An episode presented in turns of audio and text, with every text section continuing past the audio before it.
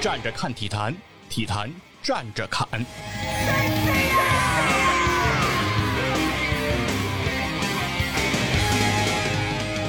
大家好，这里是通过体育陪你看世界的体坛站着侃，我是光说不练的细菌魔。大家好，我是 No Can 九 B B 的七十一。我是谁呀、我是完全什么都不知道的野人。哎，今天这节目多棒！哎是吧？七十一，好久不见了，哎，好久不见，好久不见，好久不见，好久不见。哎嗯，然后而且野人还来了，哎呦喂，这节目肯定 都说不出话来了。肯定就不知道我先说一下我是怎么来的吧，就是我是来早了，啊。我是来早了以后，然后说那就来录录吧。我说录什么呀？他要录 NBA。嗯，对，我说 NBA 我不知道啊，我真不知道。我说我对 NBA 的了解可能跟甲 A 差不多。NBA 嘛，牛栏山那个 篮球联赛，新新闻佛说说没事儿，说那个我们今天要聊一个特别上古的队伍，对就是公牛。嗯，嗯，说对，公牛你了解吗？芝加哥公牛，知道吗？对我说我对公牛的了解可能不及湘北。年代倒差不多，年代倒差不多。球衣很像，球衣很像，哎，还红白真是配色嘛，红白配色。红白是吧？对吧？嗯湘美就是借鉴的这公牛的球衣，对对对，海南借鉴的就是这湖人，湖人是吧？哎樱木花道就长得和那个哎，原型就是罗德曼，罗德曼差不多，是吧？对对对，抢篮板嘛，篮板王，哎，对吧？罗德曼身高一米九一，是不是？但是都是能成为篮板王。哎，罗德曼其实不是不会进攻，他会，他有三分，对。扔过一个。对，曾经在那个来公牛之前，应该是在活塞的时候，三分命中率还可以，还可以相当可以。而且他对于三角战术的理解能力非常强。我看过一个视频，嗯，就是在一次暂停的时候，他跟乔丹在关于一个挡拆的这么一个战术体系，他在跟乔丹在进行沟通。也就是说，其实罗德曼他是就是骂街吧？没没没没，他他没没说这乔丹骂街来着。乔丹说你到底懂不懂？反正反正，其实丹尼斯罗德曼并不是像咱们大家误以为，好像他就是会抢篮板不会进攻，真不是这样的。是嗯，有三分，对，后来那个樱木花道不也学会罚球投三分了吗？对？两万个嘛，两万个对吧？很多人都信以为真了，真觉得投两万个，啊，就怎么着就行，这不是两万个不行吗？嗯，他没投两万个吗？他不是集训来着吗？对啊，两我这说的就是两万个呀啊，是就是我很多这咱们球迷朋友啊，也去投了两万个嘛。行吗？有人吗？反正我没投过两万个，但是我当时，我现在为止，我都坚信这个理论，就是投两万个以后，你就能成为三分大师。嗯反正一天你投不完，那废话，人家也是一个假期投的嘛。七天吧，还是一个假期？反正我看过有 UP 主投这个三分，就是投一个星期吧，说要投两万个，但是应该是也很难完成，还是很累的。对他胳膊肯定受不了。嗯，一天投到个三四百个以后，就根本就胳膊都举不起来。对对对，行吧，咱们那个你们开始该聊什么聊什么，不要被我所影响啊。对，说说吧，为什么嗯就是七十一爱聊公牛啊？因为我是死忠，呃，为什么呢？死忠球迷，因为从乔丹开始嘛。因为刚开始、咱们这个年纪都差不多嘛，看 NBA 的时候都是央五转播时都是公牛和爵士的那两年的总决赛嘛，开始直播看 NBA 的总决赛，那会儿就喜欢乔丹吧。啊，然后等乔丹退役，公牛没落开始，我就因为我就是喜欢这件衣服，我就觉得公牛就这个城市，芝加哥这个城市，公牛这个球队是有传承的，哦它是有篮球基因在的，我就一直等待他，等到了零三年，嗯辛里奇哟，队长，公牛的队长入队，啊然后慢慢的像本戈登鲁尔邓，哎，这样把公牛从一个鱼腩提升到了一个能在季后赛边缘挣扎的这么一支球对队。那个年代的公牛就是咯噔噔，就是对对啊，那会儿那会儿本戈登真火，这个节目这种烂梗吗？什么叫咯噔凳是什么玩意儿一个球员叫鲁尔邓，啊哎，就是如果解说那会儿英文解说了，就是喊邓对邓。对，哦然后还有一名球员叫本戈登，那那球嗯那个解说就是咯噔咯噔，然后咯噔噔，然后这两个人就是如果戈登把球传给了邓，就是咯噔噔哦，啊，就是咯噔噔的芝加哥公牛。对，然后就零八年了。零八年，当这个玫瑰降临到了这个啊在芝加哥绽德里克放以后罗斯，哎对嗯，这会儿公牛队开始了成为东部的一支豪强球队，包括这个德里克罗斯，包括那会儿非常强的乔金诺阿，嗯，以及这个很成熟的罗尔邓，再加上那会儿乔丹私生子这个吉米巴特勒啊，啊，横空出世，那会儿跟克利夫兰骑士就已经在东部分庭抗礼了。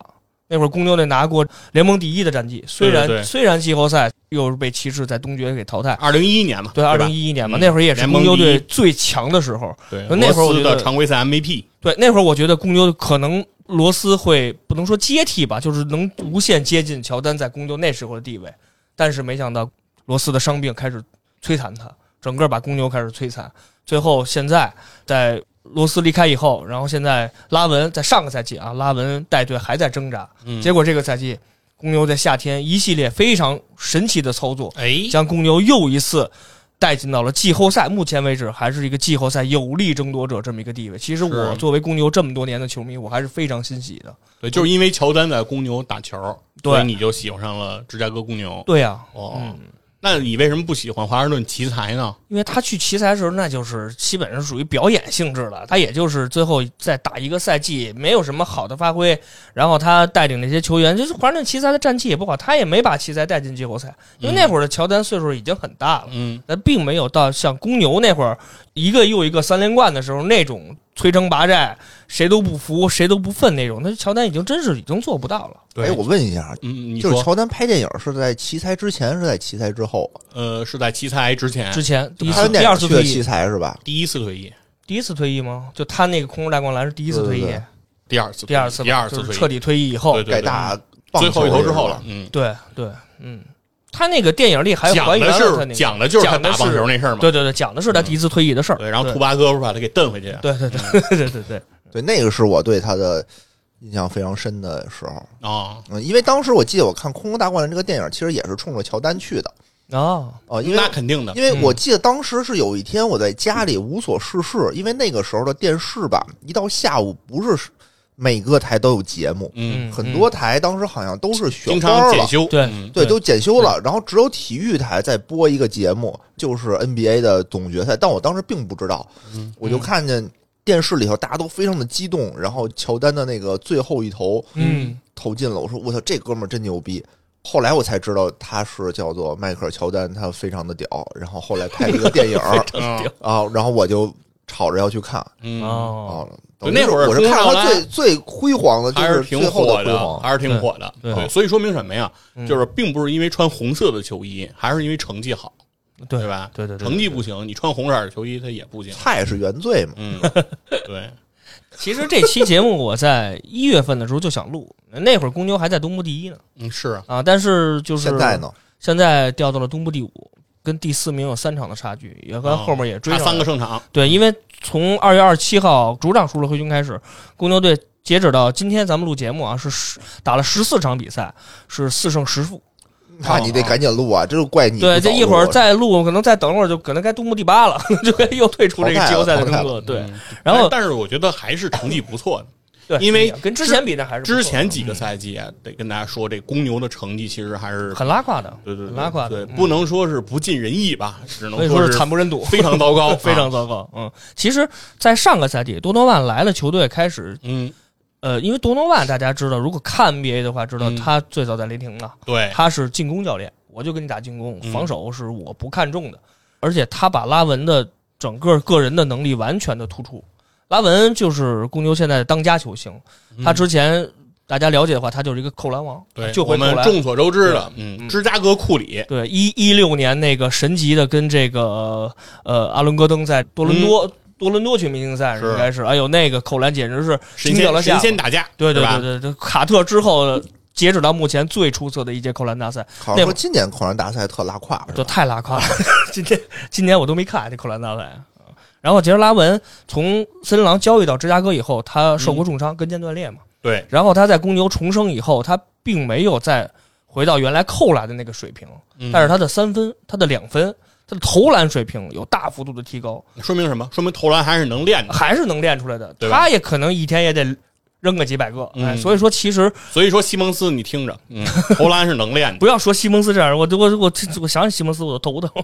其实上个赛季公牛其实有一些的回暖，为什么？就是他哦在赛季的中段交易来了魔术的当家中锋武切维奇。嗯，武切维奇在内线虽然他的脚步很慢，今年我看过所有的芝加哥的比赛，就看武切维奇就是转身慢，然后速度跟不上，也没有篮板，但是他有什么？他有一手三分，哦这就是他在魔术当家的法宝。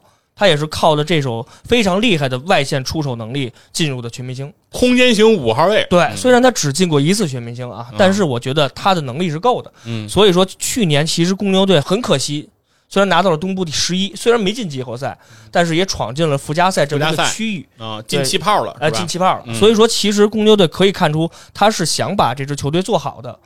去年差一点，那么今年在去年那个夏天，在休赛期，公牛队进行了一系列非常出色的操作。说错了，进气泡那是前年的事儿，其实 就去年已经没有气泡了。去年、嗯去年没有气泡，对对对前年他是没进最后的那个夏令营嘛，他是去年嗯差一点儿，所以说在去年这个夏天，在休赛期，公牛队可以说知耻后勇，哎，交易来了很多非常这个厉害的球员。首先嗯，他第一笔就是用四年八千五百万。签下了这个朗佐鲍尔，也就是球哥，球哥大球啊，嗯大球。他送出的都是一些可以说在公牛比较边缘化的球员，就像那个萨多兰斯基啊，包括一直培养培养不出来的坦普尔，还有一个次轮签，嗯三换一换来了朗佐鲍尔。嗯那朗佐鲍尔大家都知道，打球非常的飘逸，嗯，湖人出品必属精品。对他其实可能在三球出之前，我觉得球哥可以说是在一号位这个年龄段里最像控球后卫的控球后卫，嗯，大局观非常好对，。大局观非常好，他的传球非常的厉害，而且因为现在从一月十五号鲍尔就没打，他哦这个受伤了受，伤嘛，受伤了估计可能常规赛应该回不来了，季后赛哦能不能回现在不知道。就是他那会儿我看公牛的比赛，他的那种四分卫长传给公牛那种快攻的机会非常快，机会非常多。他一个长传那边拉文、德罗赞那边这个小琼斯啊，包括多森姆这种能冲能跑的就过去就扣了。所以说那种打球非常漂亮，而且他传球的这个速率啊，包括他传球的感觉非常好，让这个拉文和德罗赞非常舒服。这点是鲍尔对于公牛的这种帮助。然后要这么说的话，就是说从嗯一月份之后成绩不太好，和这个朗有佐鲍尔的确认有直接非常大的关系。哦，因为从鲍尔受伤之后，公牛的战绩其实是开始下滑。嗯，下滑出现在哪儿？就是公牛的进攻体系完全崩了，他就又回到公牛之前拉文在带队的那个进攻状态。是什么进攻？拉文持球到前场，嗯武切过来挡拆，挡拆完以后拉文往里突，要不然就是直接回传给武切，武切三分球弧顶三分球出手就进不了，基本进不了。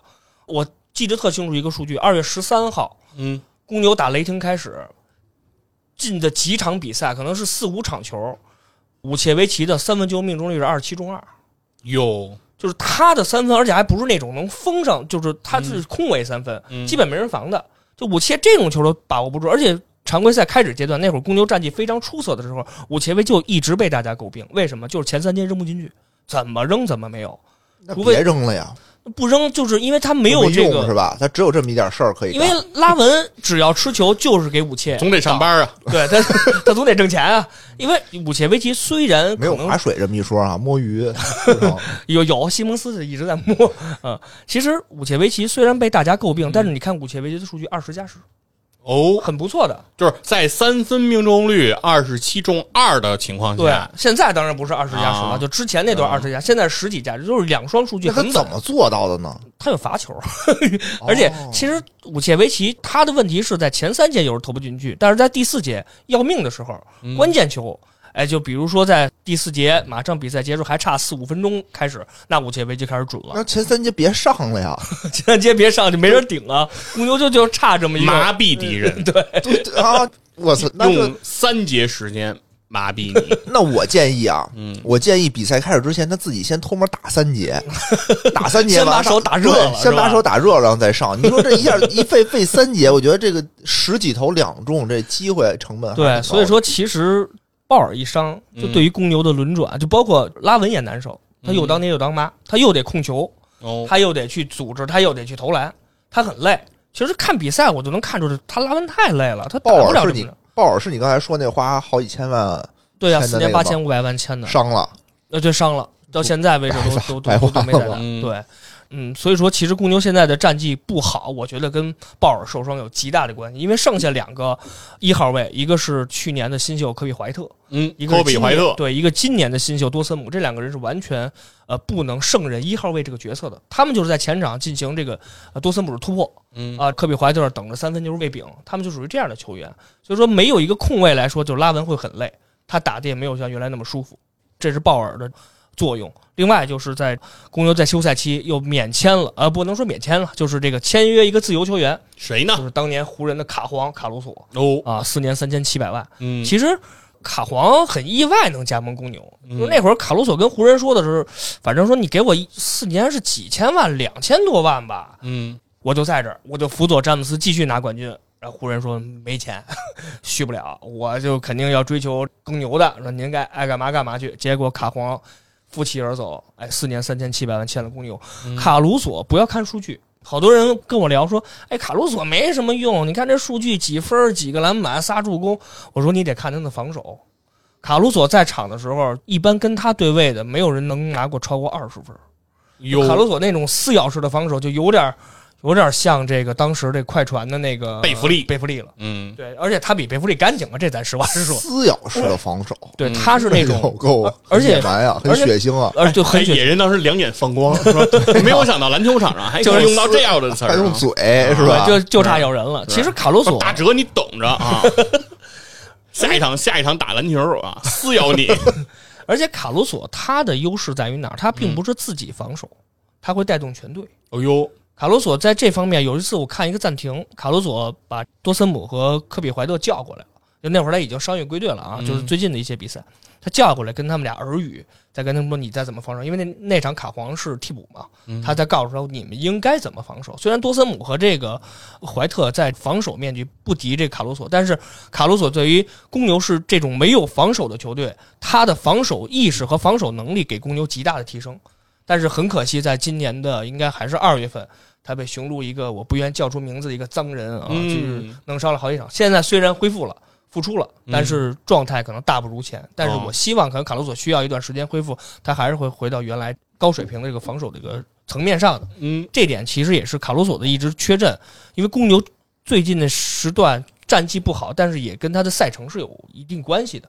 因为最近他打的很多都是一些联盟 Big 六的一些球队或者 Big 八的球队，确实公牛跟他们是有差距的，这是要承认的。嗯啊，这个后面咱们再说那。看来就是说明这卡鲁佐现在也已经是这个新的球盲鉴定器，是对吧？啊，对对对对就是懂不懂球啊，就看你欣不欣赏卡鲁索。对，就是卡鲁索这样，而且卡鲁索很多外国专家，包括咱们国内一些评论员都觉得卡鲁索是非常出色的一个。他不能说三 D 啊，因为他三分其实还是差一点，他进攻能力确实还是差一些，但是他的防守能力确实非常的强。而且他上一场公牛虽然输给鹈鹕，他传给呃拉文的一个。背后的一个基地传球，哎呦，那个动作太飘逸，太帅了。就是有时候卡鲁索会有这种非常神级的这种传球的操作出来，哎，这是卡鲁索。另外，公牛在去年的休赛期花了三年八千五百万跟马刺做了一笔交易啊，嗯送出了塞迪斯扬、阿米努，一个首轮，两个四轮，五换一，换来了多罗赞。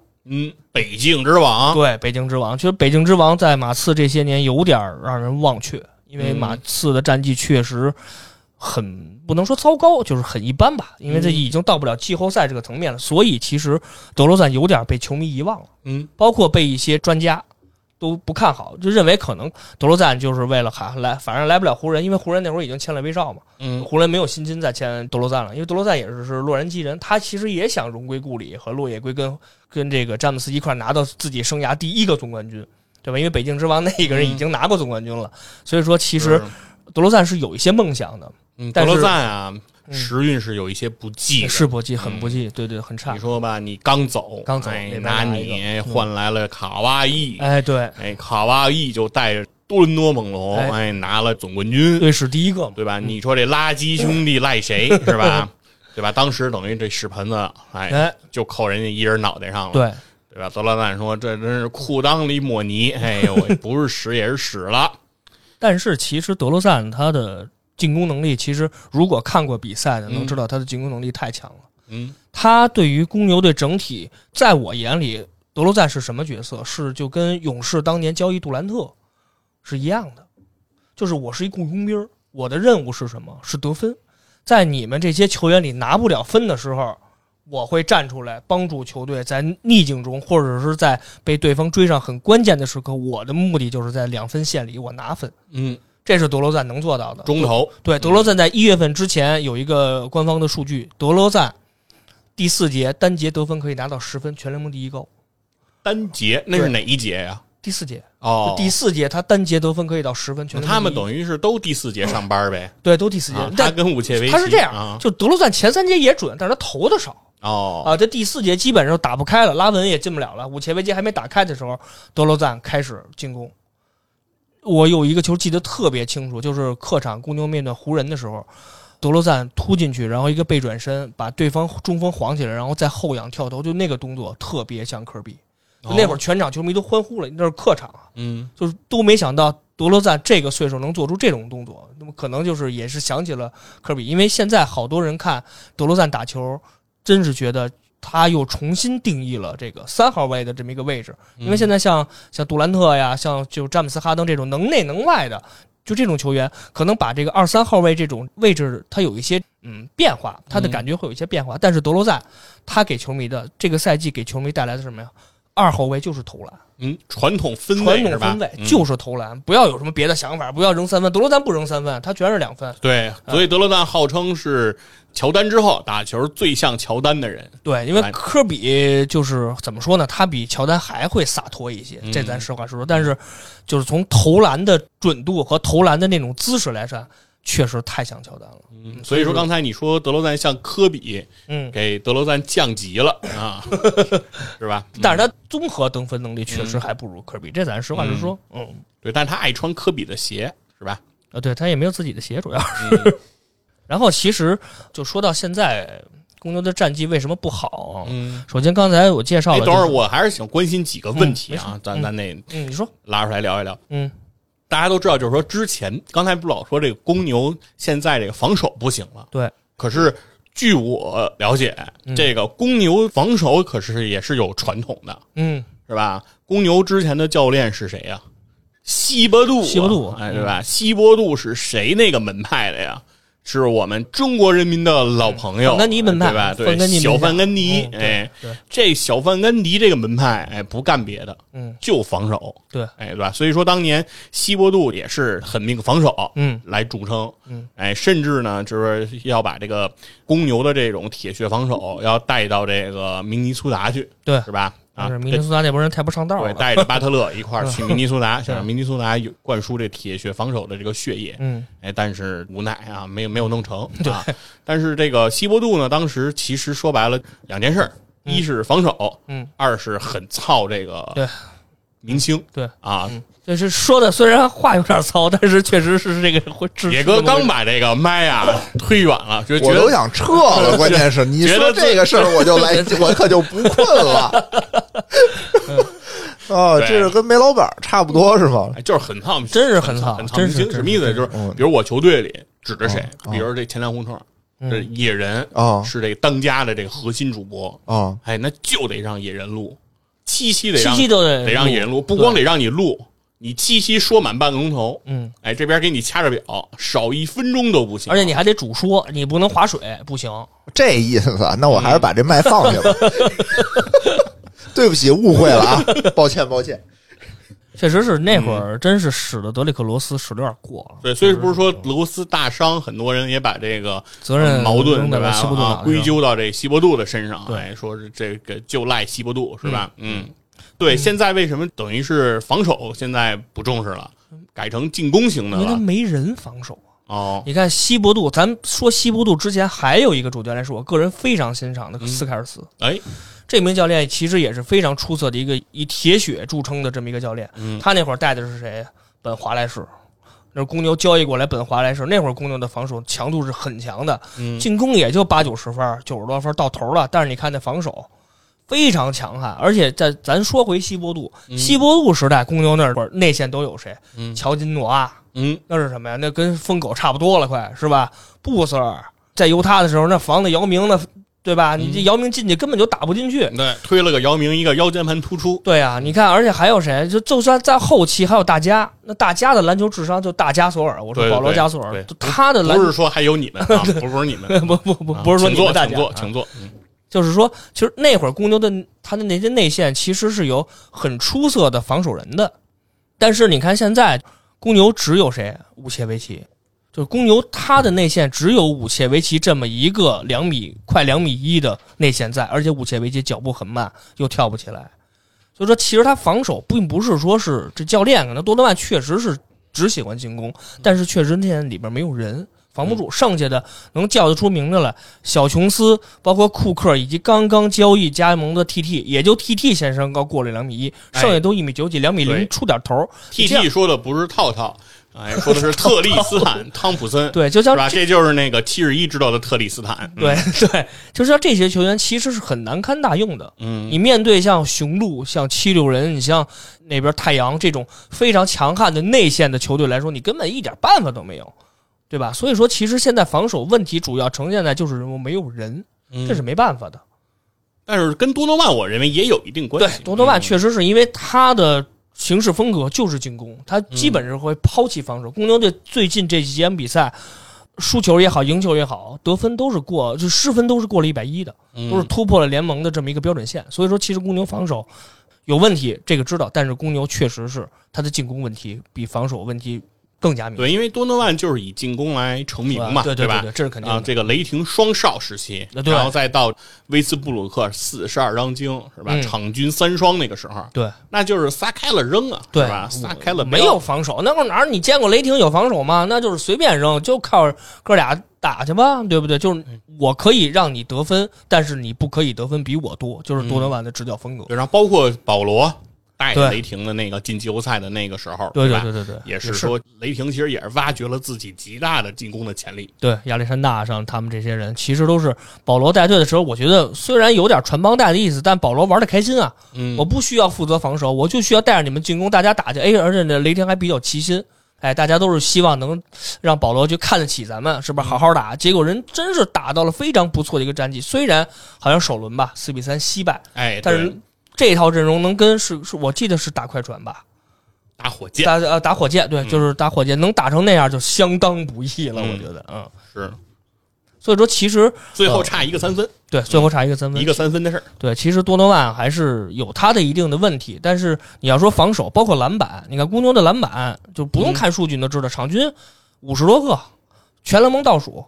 上一场输给雄鹿输二十多分那场比赛，公牛的篮板三十多个，差了雄鹿五十多个篮板。所以说你这种比赛你就不可能赢球。你说你哪有说拿三十多个篮板能赢球？那开玩笑，你得命中率多高才能嗯，保持这样的一个篮板数量，你能获胜。而且前场篮板公牛都是联盟倒数第一，后场篮板联盟倒数第二，总体篮板联盟倒数第二。你就这种水平，你想想，那谁是倒数第一啊？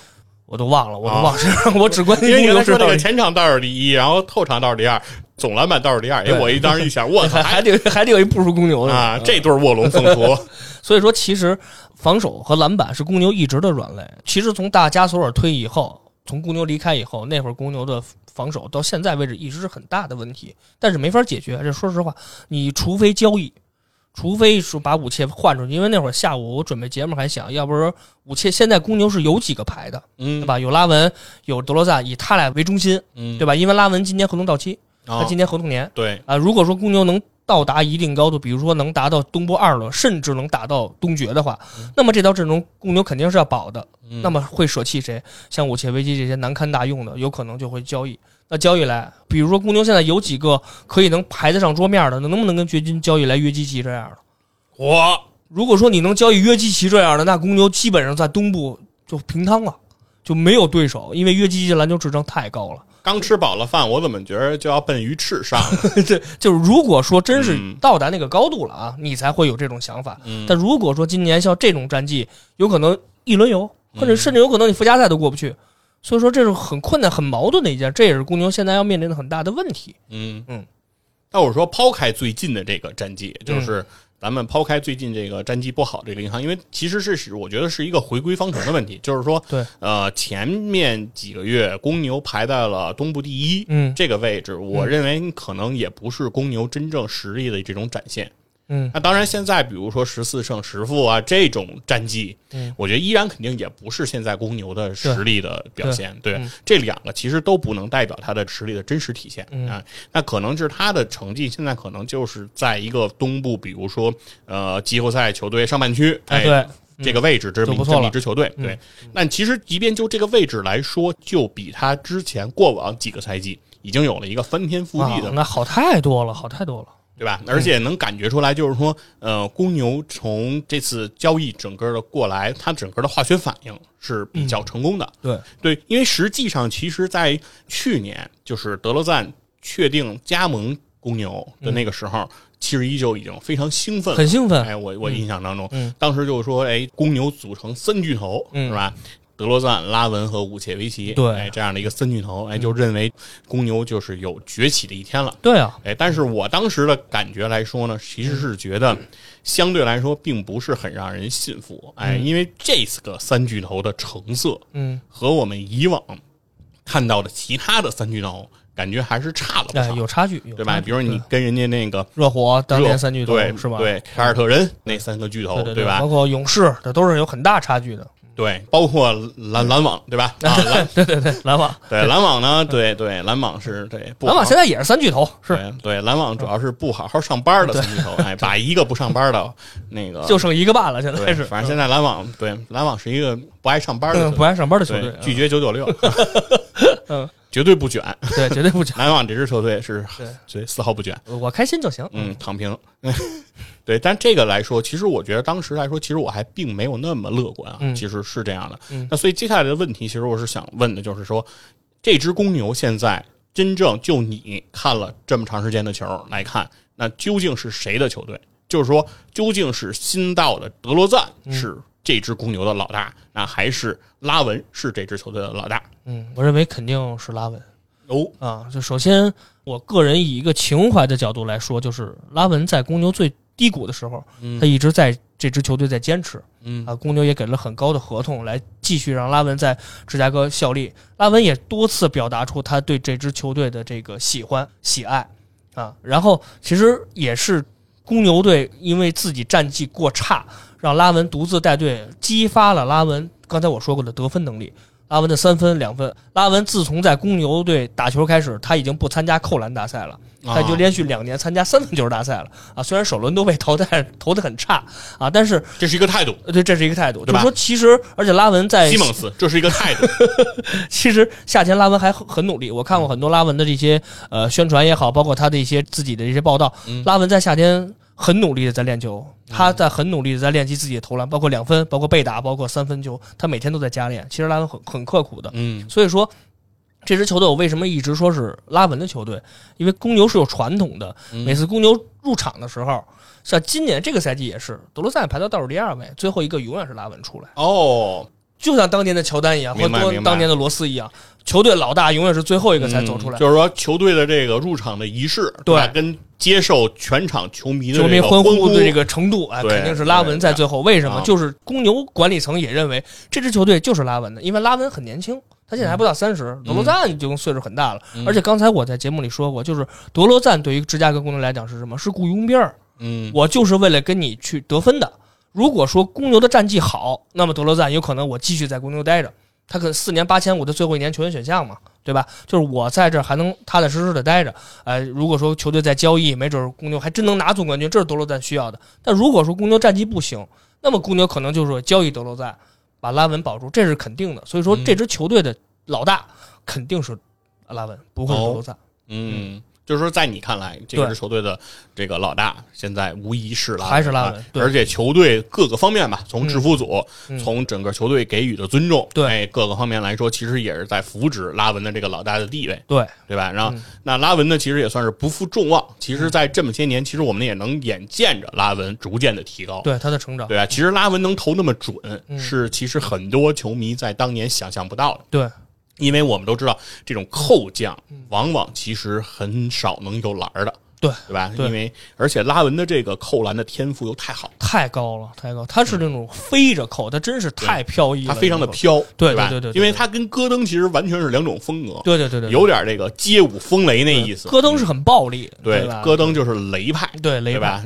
拉文典型的风派风派选手，嗯对他真的是能飞，对而且就是身体很轻，感觉呃骨头可能是空的，哎，有这种感觉，对对对对对能飞起来像鸟一样的这对，真是他在飞。有时候看他是看扣篮，确实在飞。对，所以说确实，所以才有了这样的美誉嘛，对吧对吧？芝加哥库里，芝加哥库里那边哎是金州拉文，对，对但是真的是，确实是说，这个他的三分球，包括他的两分球，哎，嗯他的这种投篮能力，确实是日复一日练出来的。因为投篮这东西，我觉得就没什么新鲜的，对，他不是靠天赋，他是靠积累，就是靠练。就是靠就是靠纯练真的是靠练所以能感觉出来，就是拉文经历了自己，其实他扣篮大赛冠军还是在森林狼时期对，拿到的，对吧？那在那个时候其实是被赋予厚望，嗯，哎，球迷们都是以看拉文扣篮，哎，为津津乐道。对，对，但是后来也是随着大伤，其实所有人都会认为拉文的时代就这么过去了。就废了。对，拉文也就是不复当年之勇，对吧？一个扣将，如果你不能扣了，嗯，那你这个球员其实还有什么未来呢？对对吧？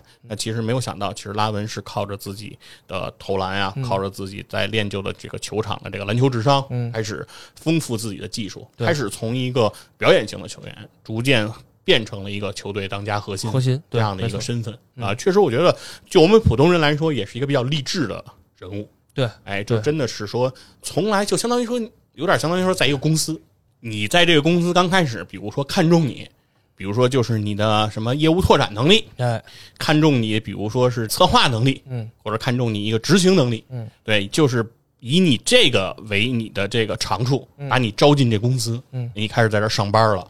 但是呢，上着上着班呢，比如说这业务拓展能力吧，嗯，你客户资源都没了，对吧？人家合作公司全变了，公司转型了，嗯，对吧？以前是这个卖这个能源的，对吧？啊，现在那个俄乌打仗了，对吧？能源转型了，哎，搞这个日日化了，哦对。那按说你以前积累的资源就都没了，都没了那你说你这个员工，很多人，那我英雄无用武之地了，嗯对吧？那我肯定就萎靡了。嗯，但是呢，拉文呢，就相当于说，哎，虽然这个公司转型了，但我也要找到我的位置。哎对我也在转型。对，而且不仅发现他这个能把自己本职工作做好，嗯，人家这人发现自己成总经理了，嗯，对，哎，没错是不。是不是这个感觉？哎对对吧？对对对成了更重要的角色，哎，这就是拉文了。嗯，对。那接下来咱就聊聊这个德罗赞吧，嗯因为刚才其实也说了，德罗赞相当于这个雇佣军嗯这样的一个形象。嗯，德罗赞其实当年在多伦多也是球队的老大。那当然。对，所以说我就对这球员的心态啊特别感兴趣。嗯就是咱就分析分析这个德罗赞。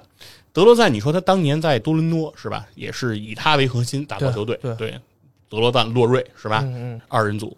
那他从他到了这个马刺，哎，显然就是变了另一个文化。嗯，哎，以波波维奇为核心。哎对对马刺的核心就不是哪个球员了这这。不是球员对吧？GDP 在的时候，核心也是波波波维奇，对也是波波维奇嗯。但是以波波维奇为核心，然后再到今天是吧？来到芝加哥，成为这个雇佣军。嗯我就想问问，呃，你怎么看待他对于自己角色转变的这个过程？嗯，就我觉得德罗赞聪明一点，他就在于他知道什么叫忍辱负重。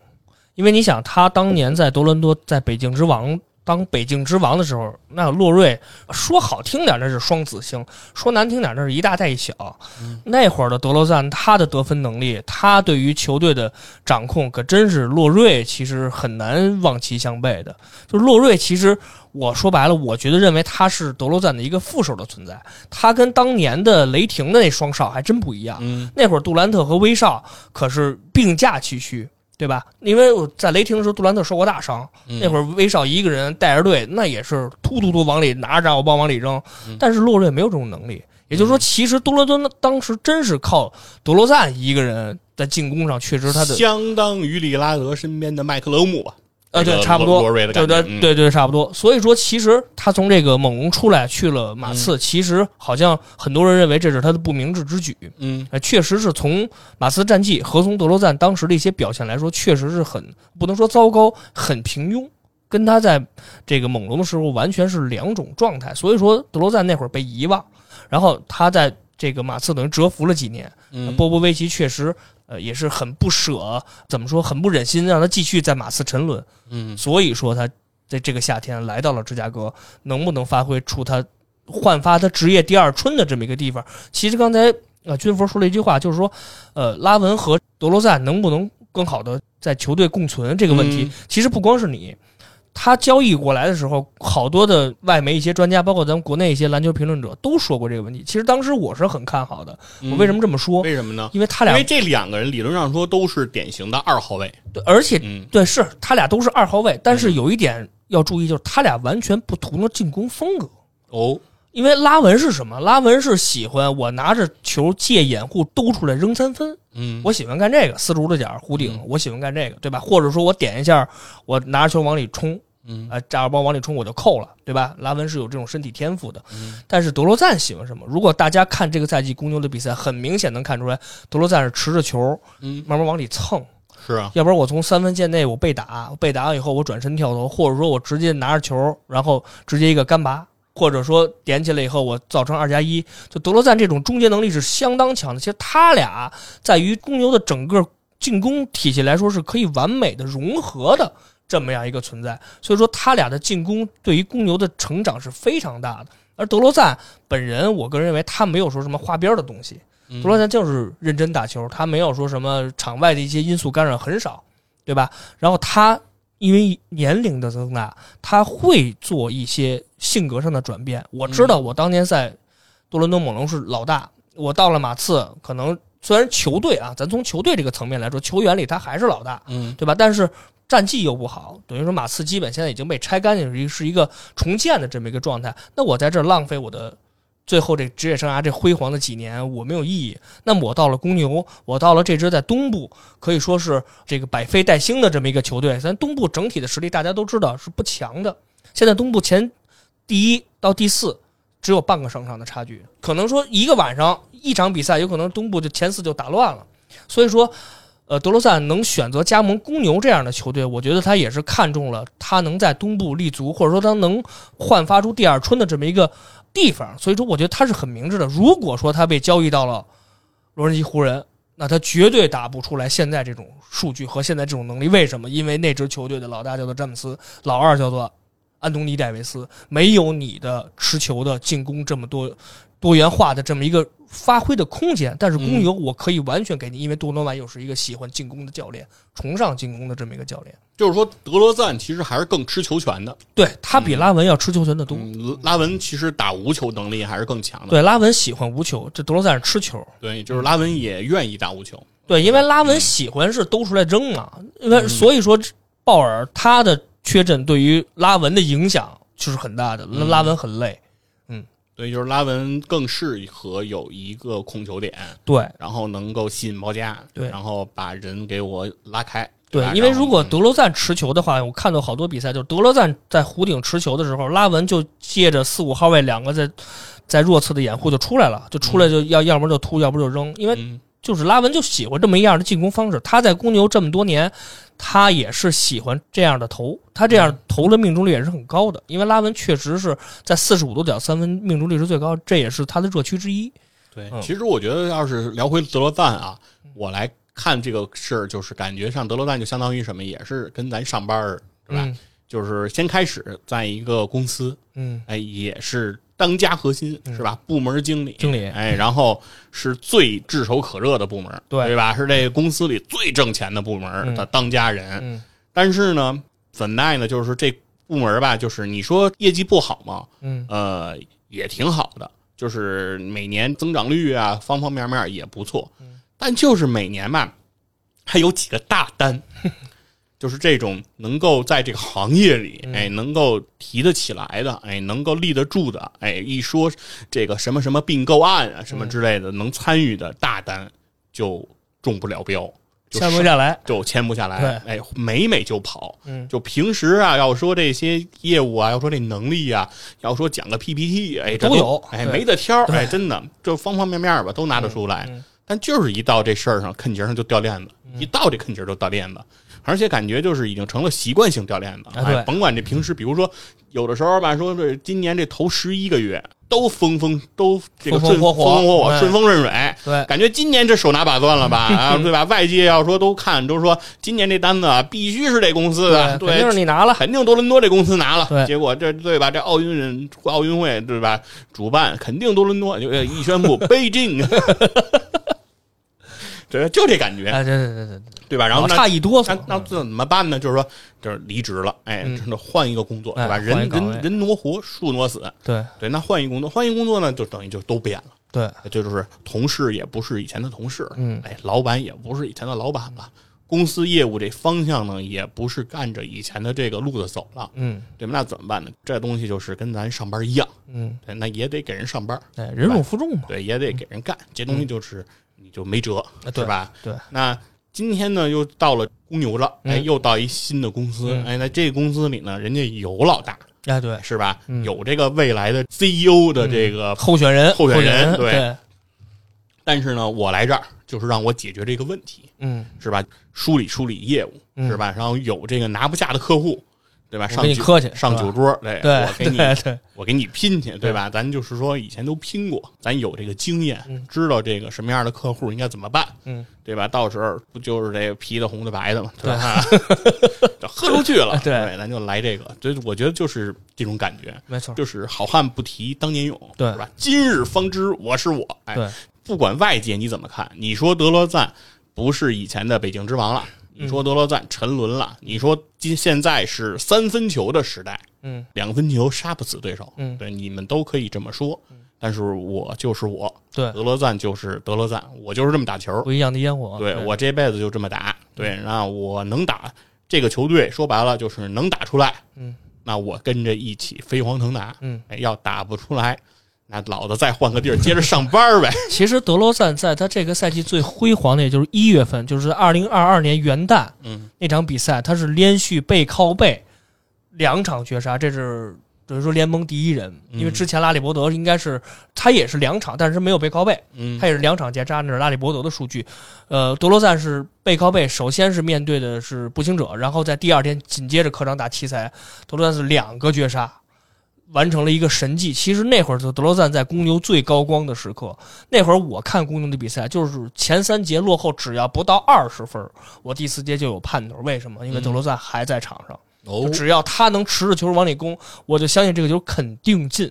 就给你这么大的信心，就是给我这么大信心。但是他从二月份开始，其实德罗赞的数据是有一些下滑的。嗯但是因为他确实，我觉得可能是也累，再加上公牛确实最近的进攻是有很大的轮转的问题，所以说现在他的数据在往下走，他的投篮也比之前要少很多，他。一直在提这个公牛现在进攻有了问题，嗯，那我就特别想知道，就是说公牛之前的顺风顺水，这进攻顺到了什么程度？现在进攻有问题，它滞涩到了什么程度？其实就是还是我在节目刚开始说的，就是鲍尔的缺阵。嗯其实当时鲍尔在公牛全员齐的时候，有一些人是上不了的。你比如刚才咱介绍的二年级生科比怀特，他也是受伤，他是在一月份，就是在鲍尔受伤以后，他才恢复开始打比赛。其实那会儿公牛为什么顺，就是因为拉文和德罗赞不累，哟，这是很肯定的。就是鲍尔他会持球到前场，嗯他会去找一些我认为的空当，我会能把球传出去。那会儿德罗赞要位，背身单打，德罗赞这是他喜欢的，他是能付出这样的进攻的。然后拉文兜出来，刚才我介绍兜出来投，拉文也很舒服，包括武切维奇，武切维奇就等着拉文往里突或德罗赞往里突，我接过来，因为。德罗赞和拉文在他们拿球的时候往里突的时候，肯定会吸引对方球队的两个人的包夹，嗯。那么武切会撤出来拉三分，这是公牛打得很习惯的这种战术。但是现在没有了朗佐鲍尔，嗯。没有这样的持球人了，那么怎么办？那是拉文往前突，德罗赞是不持球往前打的，德罗赞只会在前场拿了球开始进攻，嗯。然后拉文，比如说一直持球，然后等着武切维奇挡拆，武切维奇还投不进去，拉文往里拿着炸药包往里冲，拉文也进不去，这个时候公牛的进攻就停滞在这儿了，就没有解决办法。我看好几场比赛，就是公牛就算叫暂停，就算把拉文撤下来，让德罗赞单打，或者说把拉文和德罗赞一块儿放在场上，或者说让拉文上，德罗赞下，就你不管怎么调整，得不了分。哦，就是他整体的进攻的状态，就是虽然德罗赞还是就德罗赞的进攻方式，拉文还在用拉文的进攻方式，但是明显看得出来两个人很累，两个人的命中率很低，没有解决办法。公牛队现在就属于没有进攻的解决办法，很少就是能看到公牛水银泻地般的进攻。那会儿拉文传球的时候，只要一下快攻。就是鲍尔传球的时候一下快攻，那鲍尔那那个球扔的，哎呦，空接让拉文的扣的太舒服了。那会儿公牛有点像当年的那个空接之城了。有点回到那空接之城的感觉，随便往天空一抛，那当时这拉文就直接起飞，哦就那么写意，呃，就非常写意。因为公牛太缺这种传统的一号位了，所以说其实鲍尔对于公牛的整体的进攻的状态来说，保持来说是太重要了。就相当于是德罗赞跟拉文都是两把刀。对那现在呢，没有人给他们递案板了，对是吧？都剁不着地儿。对，所以感觉其实也是因为他们俩其实可能尝试比赛，因为最近确实硬仗很多，嗯他们俩确实有一些疲，打的确实有一些累，所以说状态数据下滑是很正常的一件事儿。但是我觉得，就是如果说等鲍尔能回来的话，我相信公牛队还是能回到一个正常的这么一个进攻的水平来说，现在是不正常的，我认为。啊，那说了半天，有点那感觉听出来了，就是说了半天是德罗赞跟拉文谁是真正的王牌，是吧？说了半天拉文最后一个出场，但是公牛真和是朗佐鲍尔，对，是吧？防守席得看卡鲁索，哎，进攻得看朗佐鲍尔，，其实鲍尔，我觉得就是他，你看从湖人出道，嗯后来在鹈鹕和英格拉姆，包括和西安，就是其实打过一赛季还可以的比赛，对吧？就那会儿认为可能鹈鹕要腾飞，但是现在就是反正现在西安胖的是没没人样了，反正所以说鲍尔有点生不逢时。但是我觉得以他的进攻的能力来说，他虽然不如他弟弟三球啊嗯，但是他对于整体的大局观。还是非常强的。你说现在咱们从联盟拿出来老将保罗，咱不吝啊，就是这些新生代的球员里，嗯，谁能像鲍尔和三球这样纯靠非常写意的助攻来成为这个自己的看家本领？现在真找不到。东契奇那绝对还是得分手，对吧？特雷杨那都是得分手，很没有了像这种纯一号控卫的这种球员，现在 NBA 太少了。所以说，我觉得像鲍尔这样的球员，如果他能真正在芝加哥能待住脚，我觉得他可以完全激活德罗赞和拉文整体的进攻的属性，他就给他们俩点亮了。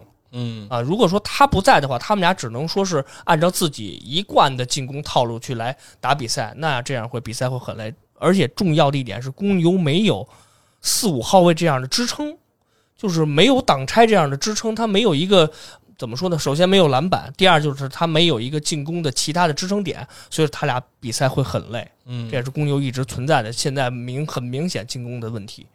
是，那就这么来看，就是说，其实鲍尔这个球员啊，嗯也是我比较感兴趣啊。嗯，他成名其实非常早，但很早，对，早在进 NBA 之前嗯就已经声名鹊起了。主要靠他爹嘛。对 他爹呢，又是那样一个性格，是吧？非常张扬，嗯，哎，而且那个时候也是雷人的语录不断，嗯，各种各样的，然后包括给鲍尔出鞋，嗯是吧？然后这鞋的定价贼高贼高。啊，谁都买不起。说我儿子就得配穿这样的鞋，对吧？Nike，Nike 说不给我儿子出签名鞋，嗯哎，那我就得自己我们家自己做。自己做。就是有很多这种感觉。当时其实给人感受来说，鲍尔不是一个很招人喜欢的球员，或者说路人缘不好，对。对吧？大家都会一一想到鲍尔就想到他爹，对，对球爹的那种，近乎于疯狂的桀骜不驯了。对桀骜不驯啊，不服不忿啊，不可一世啊，就这些都来了。对，但是呢，其实如果近看鲍尔在场上的打球来说，其实还是非常成熟的。对，而且就是以他的出身也好，然后以他的成名的这个时间来讲，其实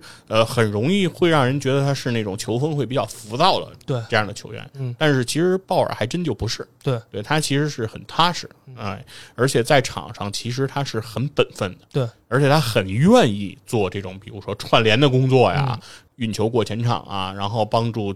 球队的得分手来主控这个球啊，来嗯控制节奏啊，嗯等等的这些事情，包括防守上嗯也是非常卖力气的。对，所以能感觉出来，就是说很多人啊，第一印象给人家暴露出来的，其实往往不是他的真实的对内核，对吧？嗯，这也像咱工作，对吧？去一新单位，对，一听说这孩子，对吧？是总经理的亲戚，啊，哎，总经理的外甥，哎，那你当时的第一想法就是纨绔子弟，完了，对，对，肯定是走是。后门来的嘛。对，嗯上班摸鱼，对，哎，然后那个估计还是事儿多，嗯哎，天天就这个不服那个不忿儿，而且挣的还不能低了，对吧？对，然后还得有特权，对对，肯定你想的都是这个。嗯但是呢，随着你工作一接触，嗯。哎，发现这人还真不是，哎，就是踏踏实实一小孩儿，哎，嗯人家该干什么人都干，而且人家干的还不比别人差，对哎，而且在这个公司里，人家对这个呃老员工也非常的尊重，嗯对吧？虽然人家是总经理的亲戚，嗯，但是人家是真把这个当成自己热爱的一个份儿事业在干，对，哎，这个时候你会对他就刮目相看，嗯，哎，我觉得鲍尔也非常像这种感觉，对。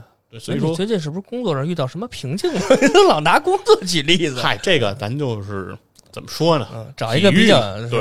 嗯让大家来融入。咱今天聊公牛，其实怎么能让大家更好的理解呢？嗯，其实我觉得就是不管拉文也好，不管德罗赞也好，不管这个朗佐鲍尔也好，嗯其实都对应着我觉得我们在生活中见到的人的这种感觉。没错，对，其实我觉得我们看球，所谓说看比赛，嗯，不仅仅是为了看个胜负，对对吧？不仅仅看个输赢，因为说白了，像芝加哥这个球队，这城市离咱那么老远，嗯对吧？输了赢了跟咱有什么关系？对其实没有什么关系。嗯，但是呢，我们是希望能够让大家从中还看出点东西，对，对吧看出？点门道，看出点嗯故事，对，就是看点这个球员之间的这种感觉，咱们把嗯咱自己带入进去，因为咱们都不是球员，对不是职业球员，对，咱们也没有说在球场上真正去拼搏的那个劲头，嗯，所以咱要带入球场，咱带入起来有点难，但是咱都上班啊，对吧？对对对对，所以说咱谁都上班，或者谁都上过班，对吧？嗯甭管您现在是创业还是什么，您也有这个职场的这种环境经历，对对，您能去理解。其实他们，因为对于职业球员来说，那就是上班。对，那就是工作，对，嗯对于人家来说，那就是上班。对咱们来看，说是明星，哎，对对对，对是球星是老大是这个那个，对吧？对于他们来说，每场比赛就是每天的工作。嗯然后其实对于他们不同的球队就是不同的公司。其实咱嗯们从咱们自己在职场中的理解就很好理解他们了。是对对。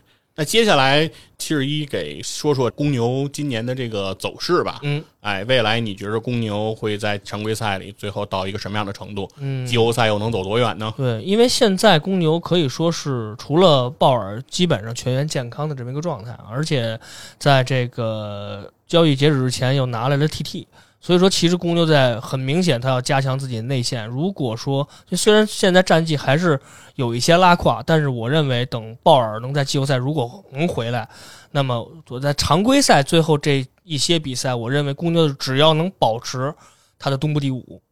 嗯，然后如果说哎能在，因为前面四个球队打得很乱，现在是只有半个胜场。那么如果说他们有一些拉胯的话，那么公牛就有可能挤到前四，会拿到主场优势。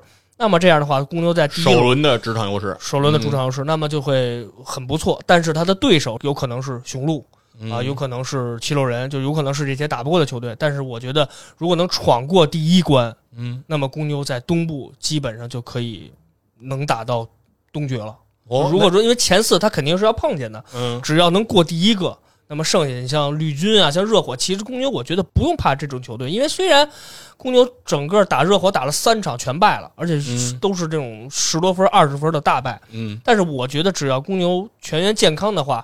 到这个他们进攻的熟悉，慢慢再熟悉，包括 TT 回来，因为现在帕威也回来了，帕给嗯威廉姆斯他也是伤愈归队，公牛内线的这个身高一下就拉上来了，而且帕威还有进攻。帕威虽然没有武切维这样的双二二二十加十的水平，但是他也是一个十加八的水平，所以我觉得只要全员健康的话，那么我觉得他跟东部除了雄鹿，除了七六人，真打不过。咱说实话，打不过。嗯那剩下球队，公牛是可以去搏一搏的。因为公牛虽然这个赛季你看打内线的出色球队输的很多，但是这个赛季有一支异军突起的克利夫兰骑士，嗯全是内线，公牛打他四场全三场全赢了。其实公牛就有时候面对这种内线球队，他并不怕，他有可能真是他外线不准以后，他内线强，不是说全是内线，但是咱这么说，这这个克那是因为利夫兰外线不行。除了加兰，他反正外线确实也没人。嗯所以其实公牛面对内线，并不是说像咱们想，就嗯我们这现在想象的那么不堪。嗯我认为，如果说全员规整没有问题了，那么我觉得他面对东部，只要他能过七六人和雄鹿这一关，我觉得基本东部就可以趟住。哟，就是东部眼里只有七六人和雄鹿，对，我觉得这两支球队是公牛很难战胜的，嗯，打不管打不了。就真是打不了。咱说实话，因为七六人，尤其是七六人无所谓，因为众所周知的原因而且七六人他去外他打七六人我也看不了。对只有二十九支球队，哎二十八支，因为现在还有绿军也没有，啊所以说啊哎，绿军好像但现在还没有有，了吗？对现在还还还没有，还没有还还还是看不了不。是不是已经那个是他已经已经是解决给那个问题，开了吗？对，但是还是不让播，就所有的绿军的和七轮的比赛还是没有。哦嗯，所以说如果说联盟二十八支球队，对联盟是二十八支球队嗯，但是你要打雄鹿这个你也打不了，嗯为什么？你有一字母在，你基本上就废了。而且人家的内线也是比较强，而且咱说实话，雄鹿确实很脏，是吧？这咱实话实说，对他老废人，你这受不了啊！哪回都得废点人。跟这儿等着呢。啊所以说，其实我们受过害啊，嗯对吧？去年篮网也受过害，欧文是吧？嗯所以说，其实我觉得，如果说正常要打的话，我认为公牛队常规赛嗯。截止可能保持第五，冲到第四，也就这样了，坐五关四，做五关四。嗯。然后如果说到季后赛，看看一轮的对手是谁，如果一轮的对手不是雄鹿或者七六人，那么嗯。我们都到半决，基本哦。上没什么太大问题。如果说能在半决跨过这一坎儿的话，那么有可能公牛没准能进入总决。当然，我个人认为总决是公牛这个赛季最好的结果，因为西部前三你根本就以公牛现在的人员配备来说，你根本就没有任何的能力来抵抗。这咱实话说，确实没有。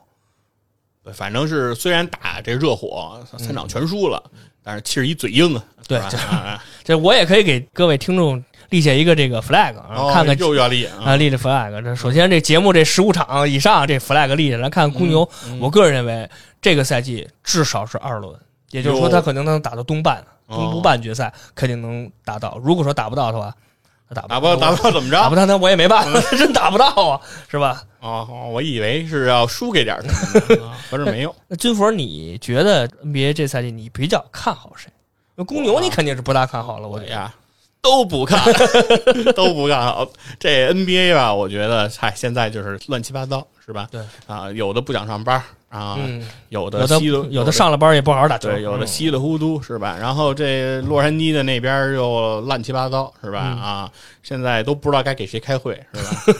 是说这个威少不行，威少不行，浓眉不行啊？是是到底是谁不行？嗯是吧？勒布朗詹姆斯是怎么办？他老人家，哎，是不是还能继续？他老人家准备跟布朗尼一块打球了，现在是已经放弃了。这对于湖人来说，所以我觉得今年的 NBA 吧，大家就看着玩吧嗯，啊。然后今天我们这期节目呢，到这儿就跟大家说再见。对啊，嗯然后希望大家能够继续关注我们。嗯，哎，如果大家有什么对于公牛、对于 NBA 有想说的、想聊的，哎，欢迎大家在评论区跟我们留言互动。好的，拜拜。拜拜。